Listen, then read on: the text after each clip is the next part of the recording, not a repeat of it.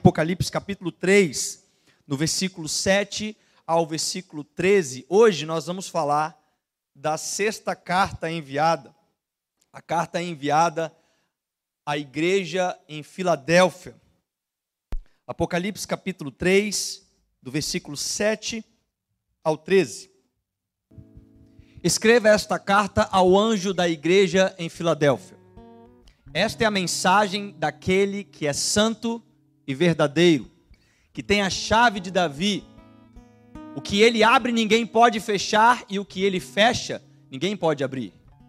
Sei de tudo o que você faz. Abri para você uma porta que ninguém pode fechar. Você tem pouca força, mas ainda assim obedeceu a minha palavra e não negou meu nome. Veja, obrigarei aqueles que pertencem à sinagoga de Satanás os mentirosos que se dizem judeus, mas não são, a virem prostrarem-se a seus pés e reconhecerem que amo você, porque obedeceu a minha ordem para preservar. Eu o protegerei do grande tempo de provação que virá sobre todo o mundo, para pôr à prova os habitantes da terra.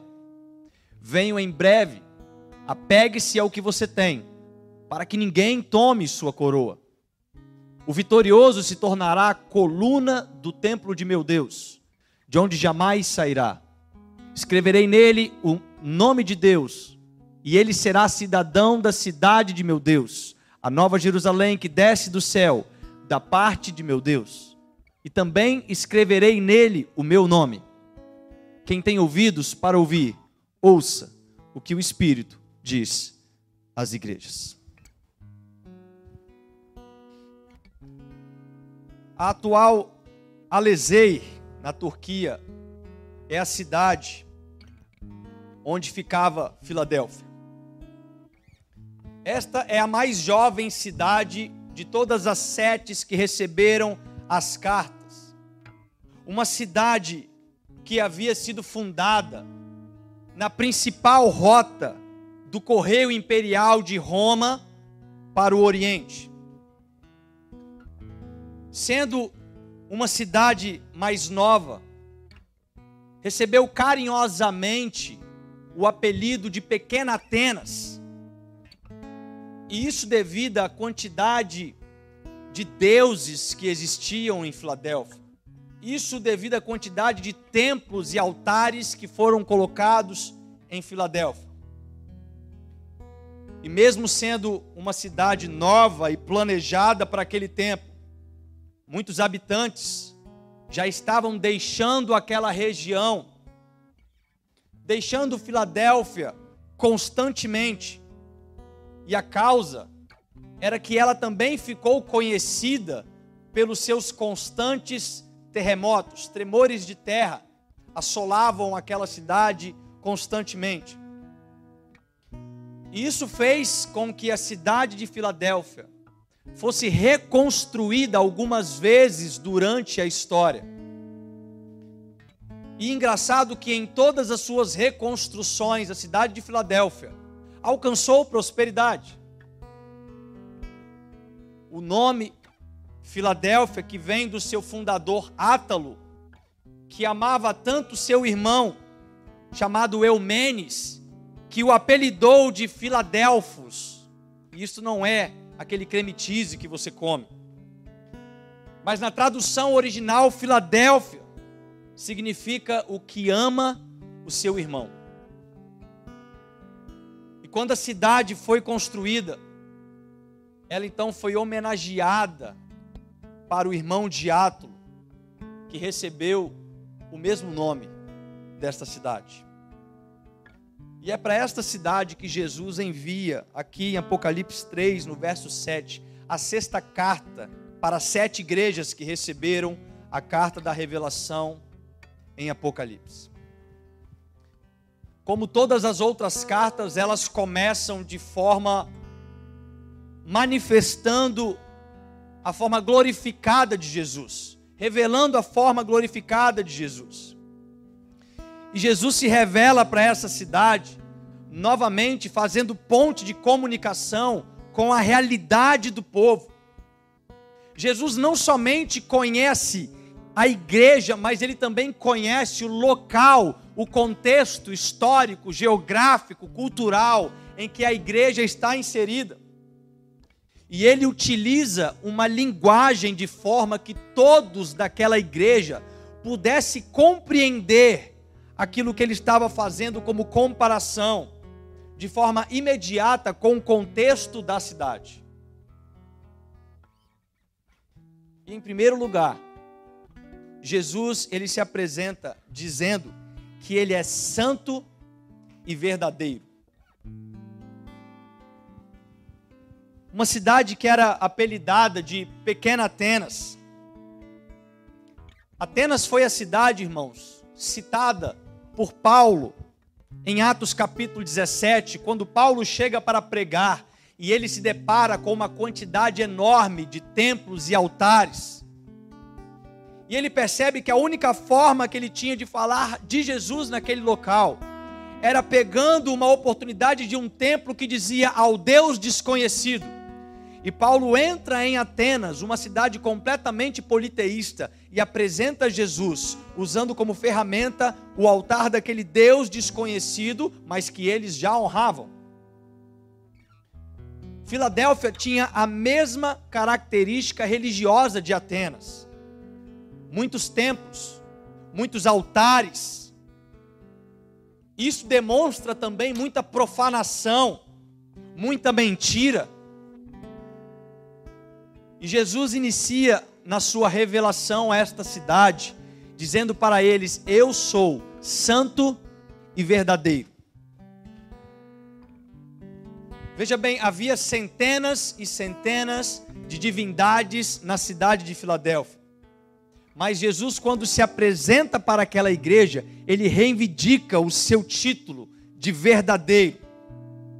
A cidade de Filadélfia é uma cidade que estava sempre esperando ouvir por uma nova filosofia, por uma nova religião, algo que pudesse levar eles a uma conexão com Deus.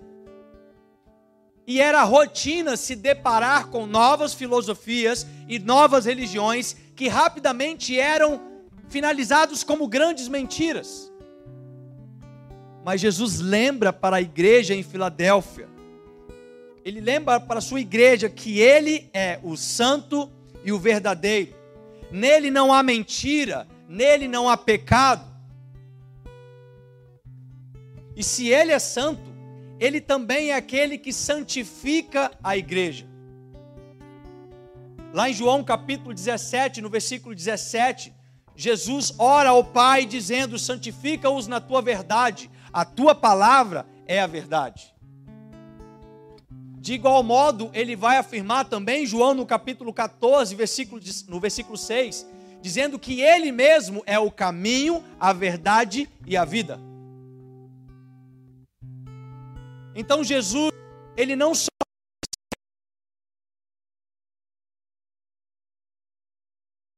afirma que a sua igreja tem sido santificada por Ele mesmo, através da palavra de Deus.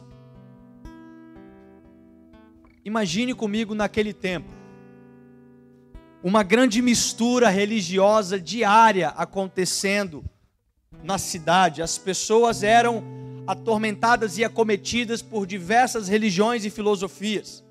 A cada dia, um novo templo era levantado, um novo altar a um novo Deus era levantado, e todos desesperados para uma busca de encontro com esta conexão entre homem e um Deus. E muitos deles aceitavam e se decepcionavam quando percebiam que aquilo que eles estavam depositando sua fé era uma grande mentira. Mas Jesus, ele lembra que ele não é algo passageiro. Como nós vimos no capítulo 1, o próprio Deus revela para João, Jesus dizendo que ele é aquele que é o princípio e o fim. Ainda hoje a sua palavra é atual. Ainda hoje a sua palavra é a verdade. Ainda hoje a tua palavra nos santifica. Em João capítulo 8, versículo 32, o texto diz que vocês conhecem a verdade e a verdade vai te libertar. Conhecereis a verdade a verdade vos libertar. Libertará. Então a palavra de Deus, ela não entrou em extinção como muitos dos templos e altares e deuses que faziam parte deste contexto histórico em Filadélfia. Mas ao contrário disso, a cada dia que passa, as profecias estão se cumprindo. A cada dia que passa, mais povos não alcançados são alcançados pelo Evangelho. Mais pessoas que conhecem esta verdade são libertas das tuas escravidões pecaminosas. Cada dia que passa, o nome do Senhor Jesus continua operando milagres, sinais e prodígios, até que chegará um dia que todo joelho confessará e toda língua todo joelho se dobrará e toda língua confessará que Jesus Cristo é o Senhor. Em segundo lugar, ele revela não mais uma característica própria, física, mas ele revela algo que ele possui. No texto vai dizer que ele é aquele que tem nas mãos a chave de Davi. E essa, irmãos, é uma revelação extremamente importante. Aquele que tem a chave de Davi. Isto é uma linguagem figurada, referindo-se à prática da entrega simbólica da chave para aquele que é o administrador das coisas do rei. Isto significa que Jesus tem a chave e ele possui plena autoridade delegada nas mãos dele. Lá em Isaías, no capítulo 22 e no versículo 22, a profecia diz: E porei a chave da casa de Davi sobre o seu ombro, e abrirá, e ninguém fechará, e fechará, e ninguém abrirá. Veja que quando o profeta Isaías está falando sobre o Messias que haveria de vir, ele já deixa claro que quando ele vier, ele vai ser aquele que possui em tuas mãos a chave de Davi. E essa é a plenitude do poder de Cristo glorificado. Esta é a plenitude que Deus lhe deu, o grande filho de Davi, aquele que tem a chave de Davi, aquele que tem a chave dos reis dos reis, e somente ele tem autoridade para abrir a porta do reino eterno em cada um de nós. No versículo 9, ele cita sobre os judeus, aqui em Apocalipse 3. Ele fala: Farei aos da sinagoga de Satanás, aos que se dizem judeus e não são, mas mentem. Veja que havia um contexto de mentira na cidade de Filadélfia, é por isso que ele se apresenta: Eu sou a verdade.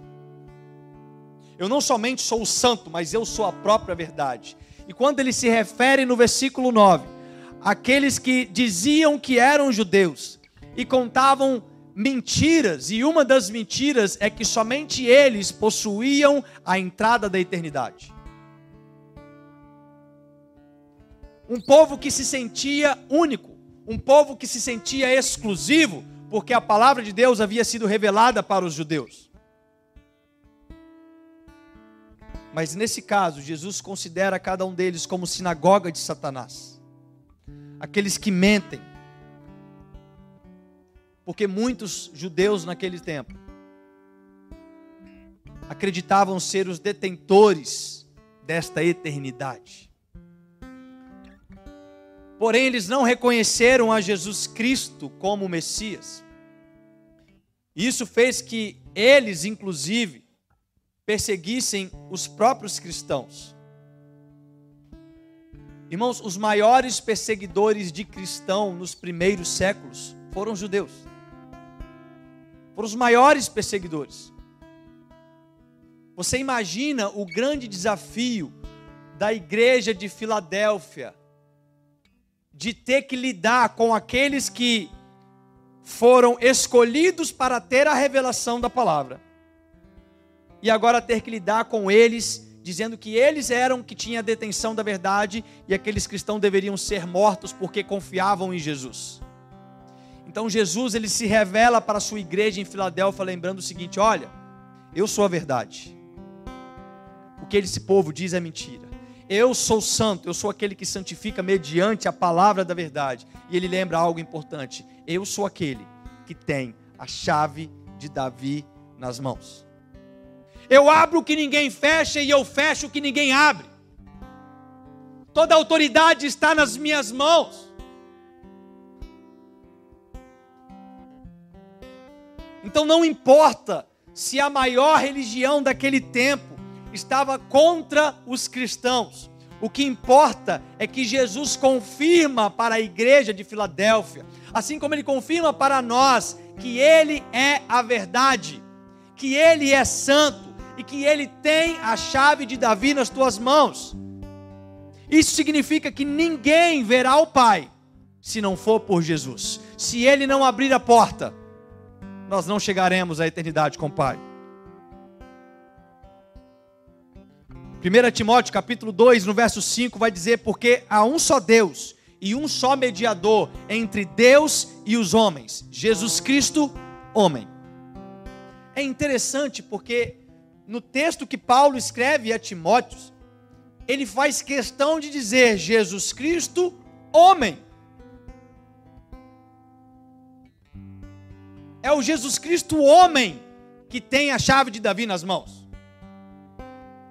Não é um Deus que nós não iremos enxergar, mas é um homem que morreu, ressuscitou e hoje está no céu em forma de homem com seu corpo ressurreto e glorificado, com as marcas dos cravos nas mãos. E ele vai voltar nas nuvens para reinar com teu povo, segurando em tuas mãos a chave de Davi. Aquele que tem a chave do reino nas mãos, irmãos, abre o que ninguém fecha e fecha o que ninguém abre. E eu vejo duas orientações dentro deste contexto Agora, subdividindo este ponto. A primeira é que Deus é a porta aberta, amém? Mas Deus também é porta fechada. Para de pensar que porque uma porta se fechou na sua vida, Deus não está contigo.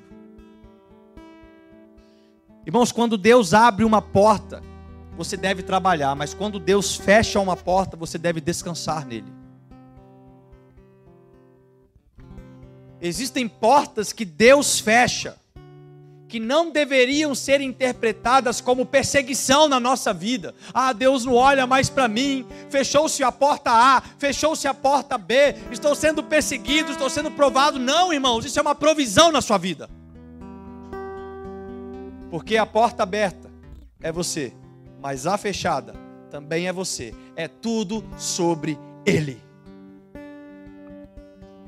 Quando ele diz que tem portas que ele fecha e que ninguém abre, esse ninguém inclui também você, querido. Para de tentar abrir porta que Deus já fechou.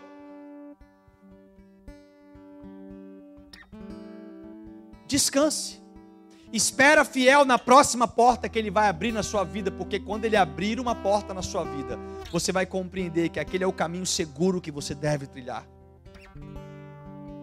Preste atenção, não queira estar em lugares onde Deus não te quer lá. Tem mais. Existem portas que Deus fecha por um tempo porque ele sabe que nós não estamos preparados para entrar ali ainda. Então ele fala o seguinte: olha, eu vou fechar essa porta, mas eu vou te dar o segredo do cadeado. O que é o segredo do cadeado? É quando você estiver preparado para entrar, você vai entrar por ela. Tem terrenos, tem geografias, tem situações na vida que Deus quer nos colocar lá, mas Ele quer que nós entramos nesses locais preparados. E Deus deixa para a gente o seguinte: Ele fecha a porta e coloca aqui, ó, esta é a senha do cadeado. Quando você conseguir colocar a senha, você entra por ela. Existe uma história de um rei. apelidado carinhosamente de rei gordo, um rei obeso, glutão, que comia de forma desgovernada, e o seu grande vício era comer, comer, comer. Um certo dia, o seu irmão mais novo, querendo tomar o reinado, invadiu o castelo do, do rei gordo, rendeu a todos os guardas, matou os principais soldados, fez as mulheres de refém, tomou aquele local e na hora que era hábito matar os reis quando você tomava aqueles castelos, quando chegou na hora de matar o seu irmão, ele falou para o seu irmão: Olha, rei, não vou te matar, não, gordo. Eu vou fazer o seguinte: eu vou te prender. E o irmão dele mandou construir uma cela com dois metros de altura, com uma porta de 60 centímetros de, de, de largura. E falou assim: não coloquem porta, mas deixe ele ali dentro. E o rei ficou lá dentro, muito maior que 60 centímetros, e uma porta aberta de 60 centímetros. Só que o irmão daquele rei mais novo que aprisionou ele, todos os dias servia um grande banquete dentro da cela dele. E o que aquele rei mais sabia fazer era comer. E quanto mais ele comia, mais tempo ele demoraria para sair por aquela porta que estava fechada. Muitas vezes Deus faz assim com a gente. Muitas vezes Deus sabe que nós não estamos preparados.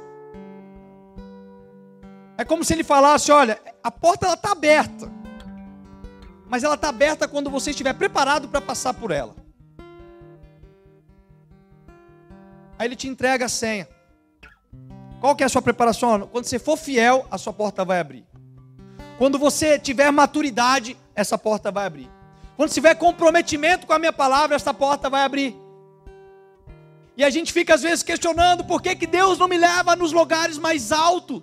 Assim, irmãos, Deus, Ele quer te levar. Olha, olha o que, que tem atrás dessa porta. Ele te deu a senha. Respeite o processo. Busque aquilo que Deus tem colocado na sua vida para que você abra essas portas que porventura estão fechadas por um determinado momento. A chave de muitas portas que Deus fechou por amor a nós está em nossas mãos. Muitas dessas portas estão em nossas mãos. Basta sabermos usar através daquilo que Ele nos ensinou. E em segundo ponto, neste item, eu vejo também uma porta espiritual. A história afirma que Filadélfia, ela foi criada para ser embaixadora da cultura helênica e missionária da filosofia grega. Se você for estudar a história antiga, a história dos gregos, que é o povo que reinou antes dos romanos, que era nesse contexto bíblico, você vai ver que a grande influência de Alexandre o Magno, cerca de 313 a.C., com a sua cultura helênica politeísta, aonde o grego se transformou na língua universal, o grego koiné. Uma grande cultura estava implantada no coração daqueles que viviam naquela região. E Filadélfia foi preparada para ser a cidade representante, a cidade missionária da filosofia grega. Uma cidade politeísta, uma cidade pluralista sobre as verdades. A pluralidade da verdade e a cultura politeísta eram predadores do cristianismo no tempo de Filadélfia. Uma vez que o cristianismo prega o culto a um só Deus, e o cristianismo diz que há uma só verdade, Jesus. E na cidade de Filadélfia, as suas religiões e os seus filósofos estavam usando a missão da pluralidade. Olha, não existe uma só verdade, existem várias verdades. Existem, não existe um só caminho, existem vários caminhos para chegar a Deus. E ali eles estavam matando de pouco a pouco aquilo que os cristãos se esforçavam para proclamar como autenticidade do evangelho. Há um só Deus, há uma só verdade, há um só caminho, Jesus. Então a igreja de Filadélfia, ela tinha tudo para ser extinta em pouco tempo, com tamanha perseguição filosófica e religiosa que ela sofria naquele contexto. E a igreja de Filadélfia também era formada, em sua maioria, por pessoas pobres, escravos. No verso 8, quando Jesus fala, Eu conheço suas obras, e depois ele afirma o seguinte: Eu sei que vocês têm pouca força. Jesus não está falando de uma crítica, de uma força espiritual, não. Jesus está falando de uma representação de questões culturais, sociais, políticas. Era uma igreja sem voz devido à sua pobreza, a sua maioria de membros sem influência nenhuma no meio da sociedade. Mas Jesus ele lembra para eles o seguinte: olha, eu sei que vocês têm pouca força. Eu sei que vocês não têm influência. Eu sei que vocês não têm dinheiro. Eu sei que vocês não têm muitas coisas. Porém, eu abri uma porta que ninguém pode fechar para vocês. Ninguém pode fechar. Em outras palavras, Jesus está dizendo: mesmo vocês sendo fracos, vocês entrarão em lugares que jamais imaginaram. Mesmo sendo sem estudo, vocês manifestarão sabedorias que vocês jamais vão pensar em manifestar, vocês vão confundir os maiores filósofos destes tempos. O mundo vai tentar paralisar vocês, mas a porta que Jesus abriu, ninguém pode fechar. Em outras palavras, o Evangelho continuará sendo proclamado. Então Jesus ele demonstra a sua total autoridade e poder, uma vez que ele é aquele que tem as chaves de Davi na sua mão. Jesus deixou bem claro, irmãos, em Mateus capítulo 16, no versículo 18, Davi citou aqui que as portas do inferno não prevalecerão contra a igreja. Amém? Glória a Deus. Agora existe algo que nós devemos considerar. A igreja de Filadélfia mesmo sendo pobre, mesmo sendo em sua maioria de, de pessoas sem influência, de escravos, pessoas sem estudo, eles não receberam nenhuma crítica. A carta enviada a Filadélfia é a única das sete cartas que só teve elogios e não teve crítica. Todas as outras cartas tiveram elogios e críticas. Mas para a igreja de Filadélfia, pobre, sem dinheiro, sem influência, sem estudo, é a única igreja que só recebeu elogios da parte de Jesus. E veja que no verso 8, quando ele fala o seguinte: Tendo pouca força, guardaste minha palavra e não negaste o meu nome. Essa porção fala de alimento. A palavra de Deus é o nosso alimento. Amém? Jesus diz em Lucas capítulo 4, no verso 4, que não, nem só de pão viverá o homem, mas de toda palavra que sai da boca de Deus. Aquele povo, ele podia não ter condições de comida física diariamente, por serem pobres, escravos, estarem subjugados em uma situação extrema, às vezes de alimentação. Mas a comida espiritual que eles se alimentavam era o testemunho de vida deles, uma vez que eles não negavam o nome de Jesus. Então, quando nós falamos sobre negar o nome de Jesus, nós geralmente pensamos o seguinte: alguém com uma arma na nossa cabeça dizendo o seguinte: nega o nome de Jesus, senão eu te mato. Geralmente a gente tem essa interpretação, essa figuração. Mas entenda bem, negar a Jesus não é somente dizer verbalmente, mas é também não testemunhar daquilo que você tem se alimentado na palavra.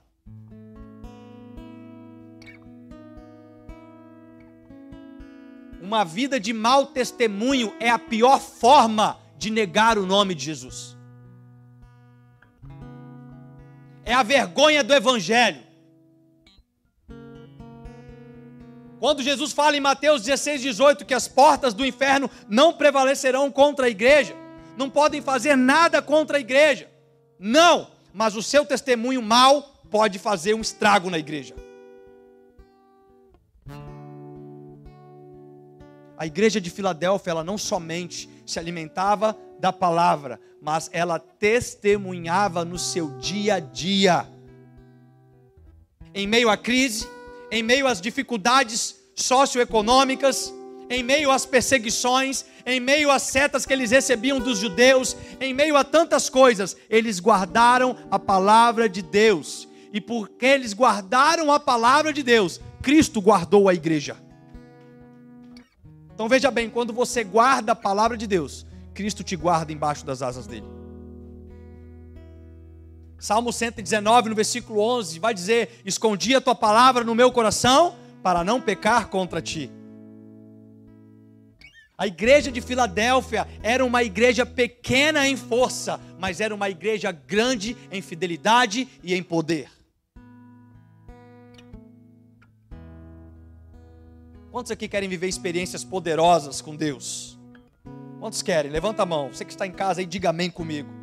Quer viver experiências poderosas com Deus? Seja um testemunho autêntico do Evangelho. É isso. Romanos capítulo 1, versículo 16 vai dizer: Porque não me vergonhe do Evangelho, pois é poder de Deus para a salvação de todo aquele que crê. Testemunhar o Evangelho, queridos, é poder nas tuas mãos. No verso 10 e 11 aqui de Apocalipse, Jesus vai confirmar que eles eram uma igreja que guardavam a palavra.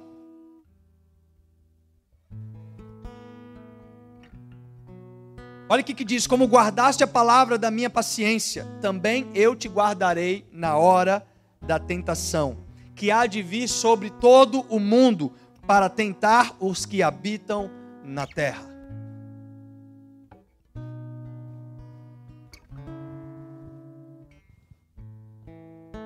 Ele continua dizendo: Eis que venho sem demora. Guarda o que tens, para que ninguém tome a tua coroa. Então preste atenção. Guardar a palavra de Deus para sermos guardados por Deus. Eis a chave de experiências poderosas. A igreja de Filadélfia não tinha bens, a igreja de Filadélfia não tinha dinheiro, a igreja de Filadélfia não tinha influência, não tinha representatividade geográfica, mas Jesus lembra para os santos da igreja de Filadélfia: guardem o que vocês têm, a palavra. Porque se vocês guardarem a palavra, ninguém tomará a tua coroa.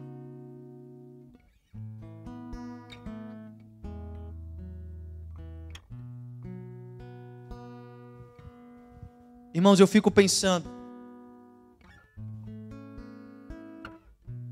se nós literalmente não agirmos como uma igreja que valoriza a palavra de Deus como nosso alimento, como aquilo que nos santifica, como aquilo que nos orienta, como aquilo que ilumina o nosso caminho.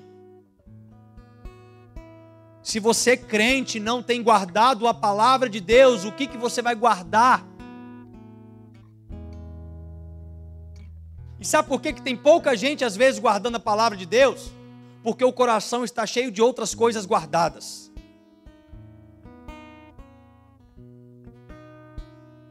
Ela guarda um pecadinho de estimação, ela guarda outro pecadinho ali de, de uma amizade, ela guarda outra coisa, e aí não cabe espaço para guardar a palavra de Deus, porque a palavra de Deus nos santifica, e quando ela entra, o pecado tem que sair.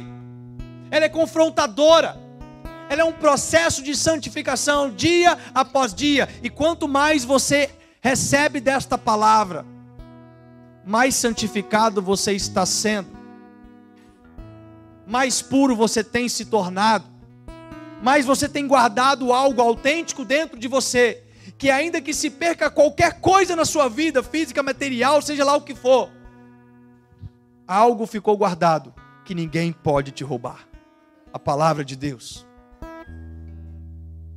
Existe um filme com Denzel Washington chamado O Livro de Eli. ele fala exatamente sobre um tempo onde todas as Bíblias sumiram. Um fim dos tempos, não existe mais água, não existe mais nada, o povo se matava para tentar sobreviver. Mas um homem guardou uma única Bíblia que sobrou, ao ponto de memorizá-la, para depois poder escrever novamente, fazendo cópias dela. Se você nunca viu, assista, é um filme bom. Você vai entender a importância de guardarmos a palavra de Deus. E agora Jesus entra nas condições de promessa. A primeira promessa feita nessa carta é a promessa que os vencedores seriam feitas colunas no templo de Deus e nunca sairiam de lá. Como já foi dito, Filadélfia era uma cidade que vivia em constantes tremores de terra. Constantemente ela é surpreendida por terremotos. E se tem algo que acontece quando um terremoto de grande magnitude chega, é que as colunas se quebram e as construções desmoronam. As obras começam a cair e o povo, ele tinha um sentimento constante de instabilidade. O sentimento era constante. Para que, que a gente vai construir um grande prédio? Se vai vir terremoto logo, logo e vai destruir tudo de novo, a gente pode morrer. E eles começaram a ter este sentimento de instabilidade. E é por isso que Jesus faz uma assimilação histórica para aquele povo que estava em constante sentimento de instabilidade, de não poder se firmar em um local, porque sempre a terra tremia. E Jesus fala o seguinte: olha, se você vencer, eu vou te fazer uma coluna no templo de Deus e ninguém jamais te arrancará de lá. Você nunca mais sairá de lá. Aqui terremotos podem nos abalar. Aqui os conflitos da vida podem nos desestabilizar. Aqui as dificuldades financeiras, políticas, pandemias, são coisas que podem dar uma abalada, mas nada pode abalar quando você vence através da palavra e ele te faz uma coluna do templo de Deus. O autor aos Hebreus, no capítulo 12, versículo 28, ele vai dizer o seguinte sobre a palavra: ele vai falar, por isso, tendo recebido um reino que não pode ser abalado, retenhamos a graça pela qual sirvamos a Deus, agradavelmente, com reverência e piedade. Então, qual relação Jesus faz com estes vencedores? Aliás, quem seriam estes vencedores?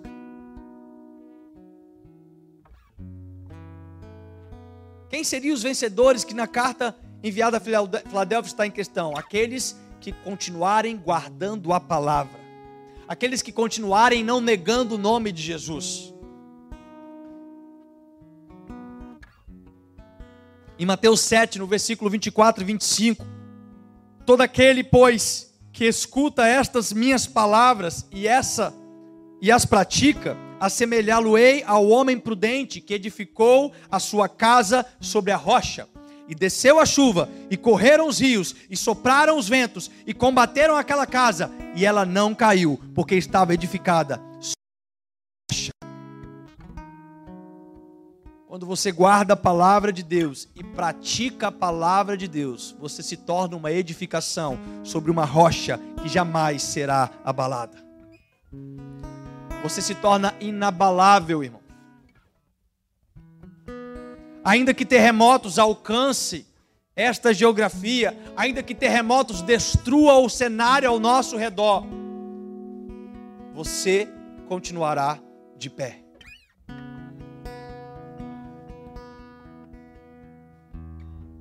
É isso que diz o salmista. Mil cairão ao meu lado, dez mil à minha direita, mas tu não serás atingido.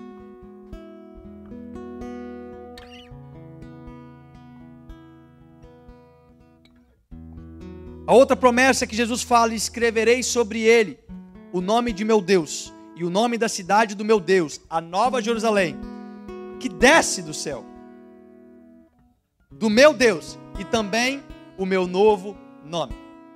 Existe uma outra particularidade em Filadélfia para que Jesus usasse esta referência.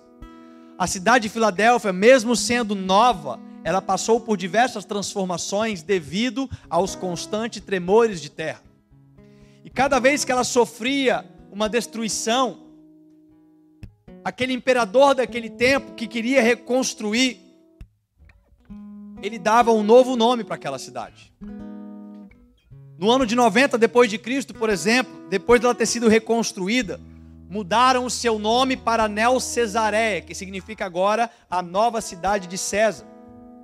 Mais tarde, no tempo de Vespasiano, a cidade voltou a trocar de nome depois uma, uma nova reconstrução e recebeu o nome de Flávia, porque Flávio era o apelido do imperador daquele tempo. Então, o povo de Filadélfia era um povo que, além de ter o um sentimento de instabilidade, tinha um sentimento de falta de identidade.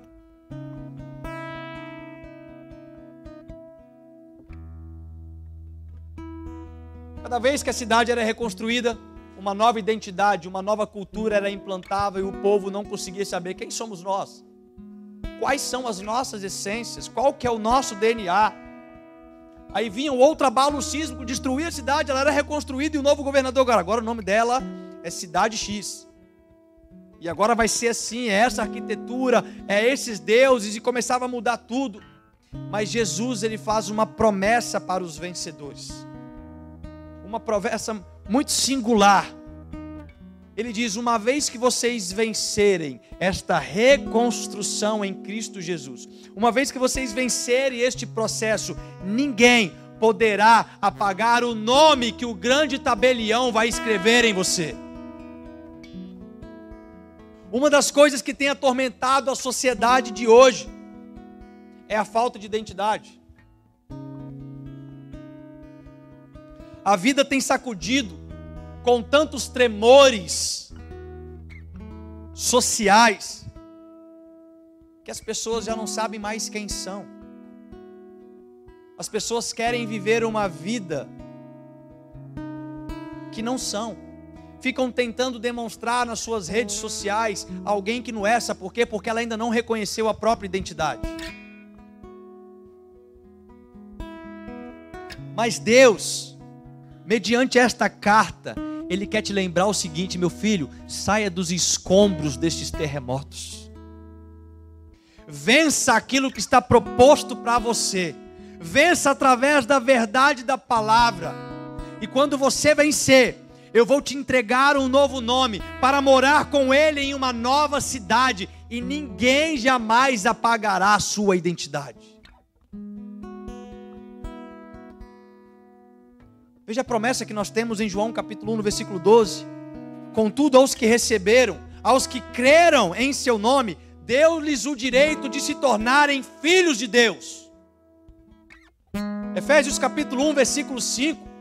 Em amor nos predestinou para sermos adotados como filhos por meio de Jesus Cristo, conforme o bom propósito da sua vontade. Olha aqui para mim. Seu DNA está em Deus. O seu DNA está no sangue de Jesus. Se você crê em Jesus Cristo como seu Senhor e Salvador, Ele quer refazer a estrutura da sua vida, Ele quer te dar um novo nome. Então eu não sei quais terremotos têm abalado a sua vida, eu não sei quais abalos sísmicos, sísmicos você tem vivido. Eu não sei se você já não se reconhece mais. Talvez você fique se questionando, mas que porta é essa que fechou? Parece que tudo acabou ao meu redor, eu não consigo entrar. E Deus está te lembrando o seguinte: ei, eu sou aquele que tem a chave de Davi.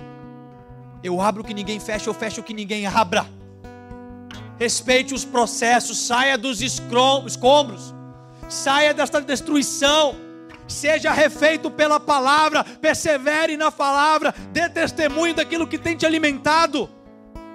E eu te farei uma coluna no templo de Deus, eu te darei um nome que ninguém poderá apagar. Deus tem planos para a igreja dele, amém? Que Deus seja louvado. Que nós possamos continuar sendo ensinados mediante a palavra e transformados dia após dia pela verdade de Deus. Vamos ficar de pé.